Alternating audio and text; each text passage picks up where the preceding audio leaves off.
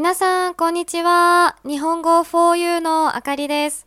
元気ですか ?Hello everyone. It's Akari from 日本語 4U.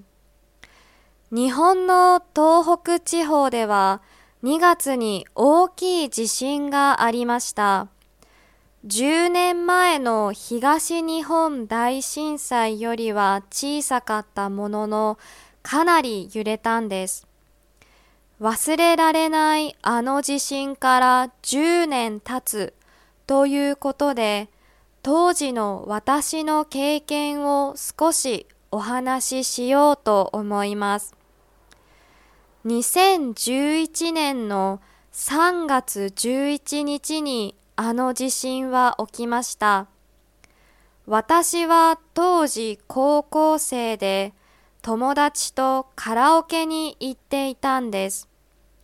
楽しく歌っていたら突然立っていられないくらい地面が揺れました。何が起きたのかわからず、雪が降る中、家まで歩いて帰ったのを覚えています。家族にも友達にも連絡がつかず、とても不安でした。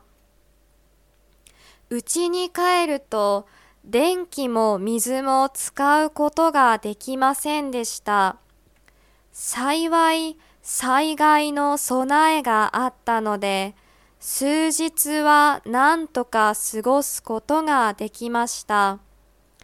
電気や水が復旧して、テレビを見たり、知り合いに連絡したりして初めて今どれほど深刻な事態なのかを知りました。家がなくなった人、目の前で家族を亡くした人もいました。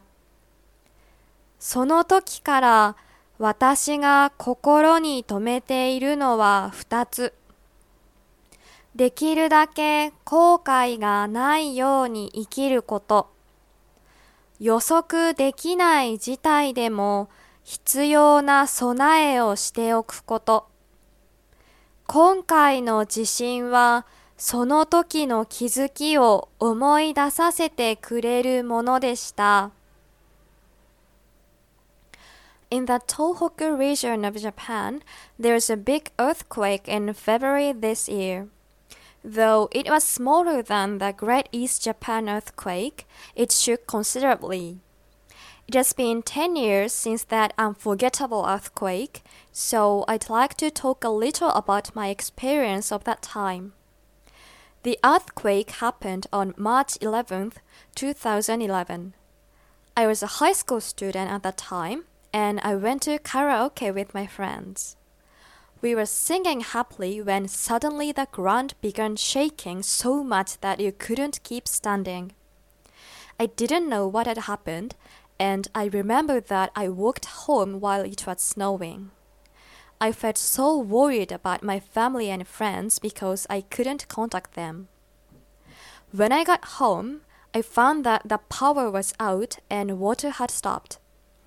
Luckily, we had prepared for natural disasters, so we were able to get by for a few days. Only after the power and water came back and we contacted people did we know how serious the situation was. Some people lost their homes and others lost their family before their eyes. I've kept two things in my mind since then. The first thing is to live without regret as much as possible. The second is to prepare for any situation even though it's unpredictable. This recent earthquake reminded me of the realization of that time that led me to preserve these two things. これは日本語を勉強する人のためのポッドキャストです。 はじめに日本語で話した後、英語で同じことを話します。もし日本語がよくわからなかったら、巻き戻してもう一度聞いてみてください。日本語と英語のスクリプトをウェブサイトに書いたので、確認したい人は日本語 4u.com を見てくださいね日本語 4u ではより面白いコンテンツや質の高いビデオのために寄付をお願いしています。皆さんからいただいた寄付はコンテンツ作りの設備の向上や動画作成のために使われます。このポッドキャストが面白いと思う人は日本語 4u.com から寄付をお願いします最後までご視聴ありがとうございました On my website, you can also make a donation. I will use your donation to improve my equipment to make more interesting content and higher quality videos. So, if you find this podcast interesting and helpful, please donate at nihongoforyou.com. Thank you very much for listening.